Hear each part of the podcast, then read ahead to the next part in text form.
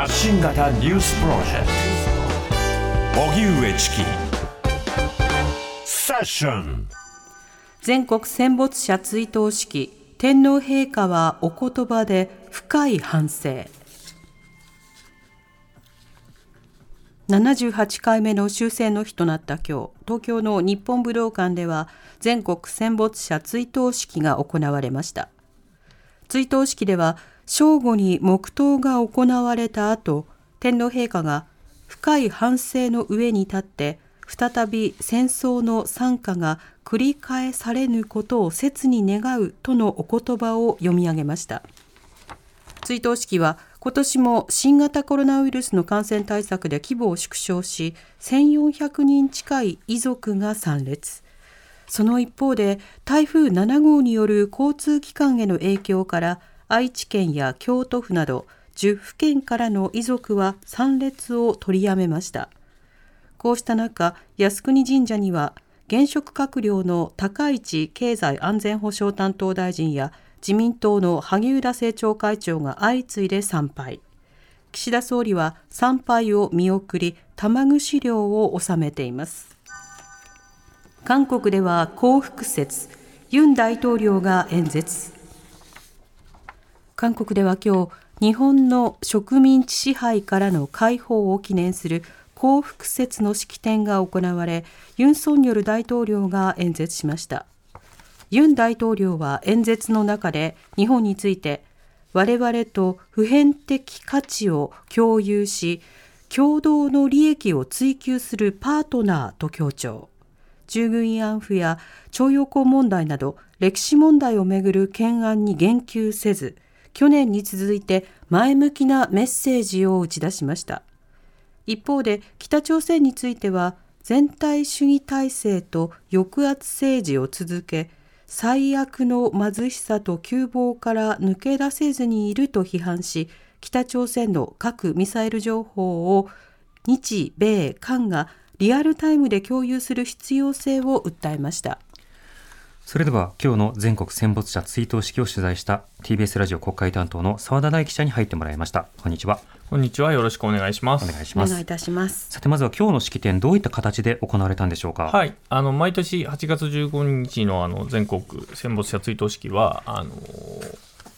日本武道館で行われています。でコロナ禍になってからその参加者の数をかなり絞った状態でやってまして、で今年もまあ少なかったと思います、いつもよりはですね。はい、でかつ、えー、先ほどもありましたように、台風の影響で来られない、えー、県府県の方がいらっしゃって、それが大体、えー700えー、500人ぐらい。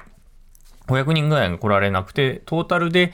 えー、参加できたのは多分2000人弱ぐらいになったと思います。なるほど。はい。なので結構座席がスカスカに見えたのと、はい、あと、かつ、そのやっぱりコロナ対策で一席空けるような感じの着席になってたので、うん、なおさら、まあえー、少なく見えたという感じですね。なるほど。式典そのものはあの滞りなく済んだということになるんですそうですね、警備はやはりあの去年の安倍総理の銃撃事件以降、あの厳しくはなっていて、はい、まあ、去年より、まあ、メディアに対してもあの厳しい目だったかなと、手荷物とか含めてっていうところでしたけれども、まあ、式自体は滞りなく、えー、終了したと、1時間ぐらいですかね。なるほど。では、その追悼式の様子を音声とともに振り返っていきたいと思います。はい、まずは岸田総理の式辞、えー、アジア諸国への加害責任には触れなかった一方で、遺骨収集について取り組む姿勢を明確にしています。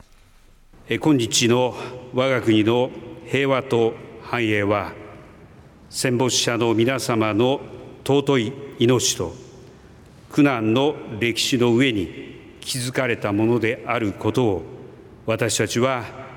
片時たりとも忘れません改めて中心より敬意と感謝の念を捧げます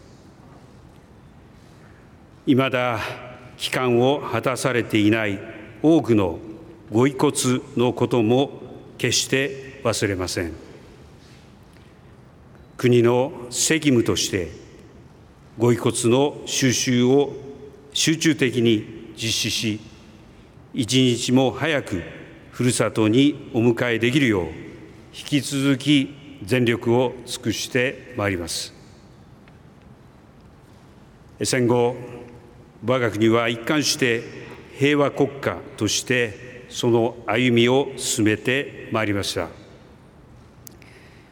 歴史の教訓を深く胸に刻み世界の平和と繁栄に力を尽くしてまいりました。戦争の惨禍を二度と繰り返さないこの決然たる誓いを今後も貫いてまいります。いまだ争いが絶えることのない世界にあって我が国は積極的平和主義の旗のもと国際社会と手を携え世界が直面するさまざまな課題の解決に全力で取り組んでまいります。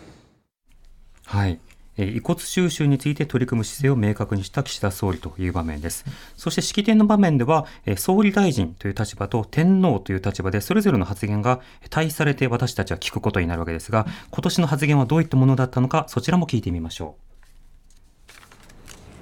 本日、戦没者を追悼し、平和を記念する日にあたり、全国戦没者追悼式に臨み、先の大戦においてかけがえのない命を失った数多くの人々とその遺族を思い深い悲しみを新たにいたします。終戦以来78年人々のたゆみない努力により今日の我が国の平和と繁栄が築き上げられましたが多くの苦難に満ちた国民の歩みを思う時誠に感慨深いものがあります。これからも私たち皆で心を合わせ将来にわたって平和と人々の幸せを希求し続けていくことを心から願います。ここに戦後の長きにわたる平和な歳月に思いをいたしつつ過去を顧み深い反省の上に立って再び戦争の惨禍が繰り返されぬことを切に願い先人に散り戦火に倒れた人々に対し全国民と共に心から追悼の意を表し世界の平和と我が国の一層の発展を祈ります。はいということで、こうして聞き比べてみると、総理大臣の方はいつもその政治的イシューについて触れる一方で、さまざまな謝罪や反省の部分については天皇任せみたいな、そうしたの役割分担というものが続いているということも見えてきます。そうした中で、尾辻秀久参議院議長の追悼の辞をお聞きください。本日、ここに天皇皇后両陛下のご臨席を仰ぎ、全国戦没者追悼式が執り行われるにあたり、謹んで哀悼の誠を捧げます。父も32歳で戦死をいたしましたので、私は今日、参議院議長として、また遺族の一人として、ここに立たせていただいております。私たちは焼け野原の中、お腹を空かせて大きくなりました。一度でいいからお腹いっぱいご飯を食べたいと思っていました母が元気な頃軽口で親バカだなと言いましたら私が親バカでなければ父親のいないあなたは生きていなかった母に諭されたことを忘れることはできません。その母も41歳で力尽きた時戦没者の妻の皆さんが母親代わりになってくださいました。遺骨収集でご一緒しました時その中のお一人がご遺骨に語りかけられました。子どもたちをしっかり育てるというあなたとの約束はちゃんと守っていますよ。私たちは生きるか死ぬかという中を肩を寄せ合って生き抜いてまいりました。平和で豊かな国を作り上げました。今私たちがしなければならないことは犠牲となられた方々のことを忘れないことと戦争を絶対に起こさないことであります。平和を守るために私の経験を次の世代に語り継いでまいりますことを戦没者の御霊にお誓いを申し上げて次の党の言葉といたします。令和5年8月15日参議院議長尾辻秀久はい、えー、大辻参議院議長の追悼の辞を聞いていただきました。大辻参議院議長、どういった背景の人物なんでしょうか？はい、あの今の、えー、追悼の辞の中でもあった通り、ご自身もまあ遺族の一人なんですね。お父さんがあの海軍の少佐で、はい、え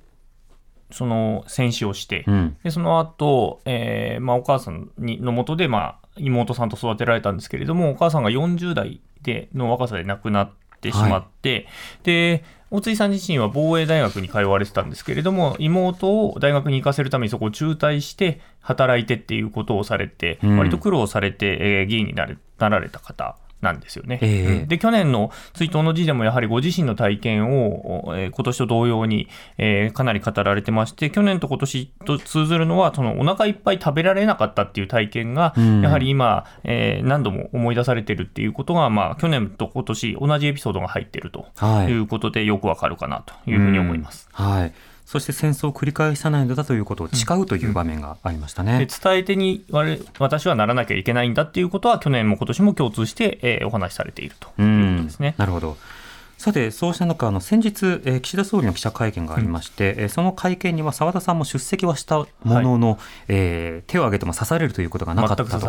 い。うことなので、はい、質問を送ったわけですね、はい、手あの手を挙げている人はあのメールすれば答えますって言われたので、はい、えー、チキさんと相談しながら、どの質問しようかと。いうことで、えー、出して、その回答がちょうど昨日届きましたと、はい、あの2問回答送ったら1問にしてくれというふうに削られたっていう、はい、なんとかあの1個の質問にしたんですよね、1問だけっていうの言われてたので、うん、広くくくって同じ質問にしたんですが、それでも人権に関する質問ですって言って、あのちょうど8月4日のタイミングで、あの国連の報告者があの人権についての,、あの記者会見をした日だったので。うん。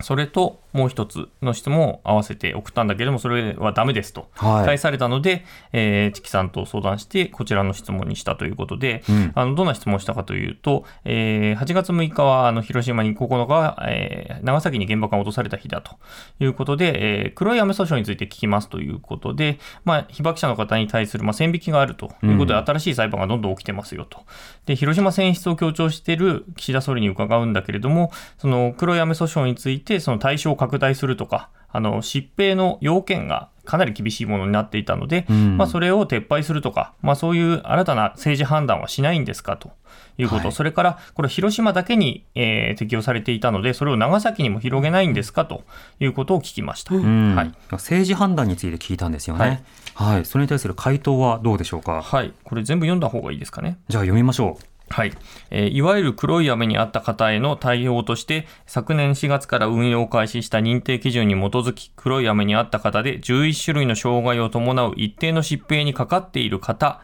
について、被爆者健康手帳を交付しているところです。これ制限について書いてますね。うん、で、係争中の裁判についてはその行方を注視したいと考えています。また、お尋ねの長崎につきましては、過去の裁判例との整合性に課題があり、そのため黒い雨が降った地域の存在を示す客観的な資料の有無等を整理する必要があると考えています。長崎県長崎市の意見をよく聞きながら議論を続けてまいります。うん、なお一般論として裁判中の事案についての政府の対応については一概にはお答えできないと考えていますと。はい。前半はあの今の対応の説明で、はい、で後半はあの、まあ、裁判見守りますよ、はい、まあ、でもいろんな人の話を聞きますよ、ただ裁判中の件については、はい、まあ、一概に言えないよっていう、はい、まあ、そうした判断ですね、はい、政治判断しないんですかっていうのを聞いたんですけど、はい、何にも答えてないと政治判断についての部分だけ答えが抜け落ちてるとい。うことですね。うん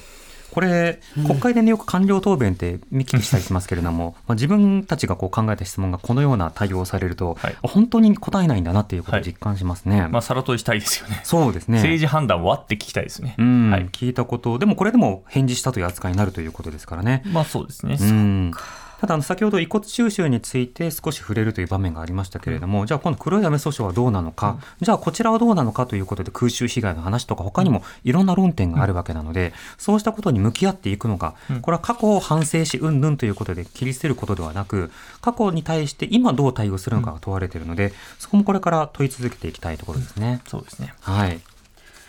でここでですね、はい、チキさんと澤田さんが出演するイベントのお知らせがあります。うん、毎日新聞と荻上チキセッションが企画する有料イベント性暴力を問う今社会は何をすべきかが今月28日月曜午後6時半から行われます。司会はチキさんです。はい、はい、えー、ゲストとしては、えー、性被害者当事者として、えー、長年戦ってきたジャーナリストの伊藤詩織さん、はい、また性被害に遭い当事者の会を結成した元ジャニーズジュニアの、えー、中村和也さん、はい、そして毎日新聞の王子智子記者。そして澤田記者と参加します、はい、はい性暴力を問う今社会は何をすべきか。今月28日月曜午後6時半からです。会場とオンラインの2種類のチケットがありまして会場は東京千代田区にある日本プレスセンターで値段は3500円。オンラインは2000円となっています。会場チケットは数に限りがありますので、お早めに、えー、チケットは PTX で発売中となっております。はい。というわけで澤田記者に伝えてもらいました、はい、ありがとうございました。はい失礼しました。ありがとうございました。TBS ラディオ TBS ラディオ発信型ニュースプロジェクト。発信型ニュースプロジェクト。セッション